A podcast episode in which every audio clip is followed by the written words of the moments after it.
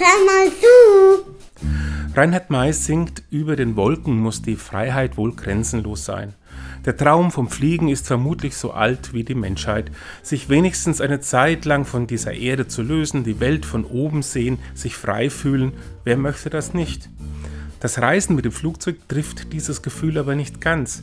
Es ist eng, man muss sich anschnallen, hat in der Regel den Steuerknüppel nicht selbst in der Hand, vom ökologischen Fußabdruck mal gar nicht zu reden.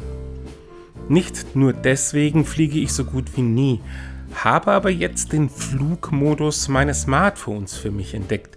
Der macht mich frei, ohne die Umwelt zu schädigen, von unerwarteten Störungen, vom Drang ständig mit allen im Kontakt zu sein.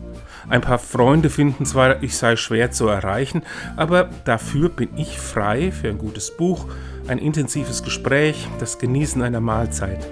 Eingehende Daten und Anrufe gehen ja nicht verloren. Ich kann sie nach meiner Freiflugstunde wieder abrufen. Und tschüss.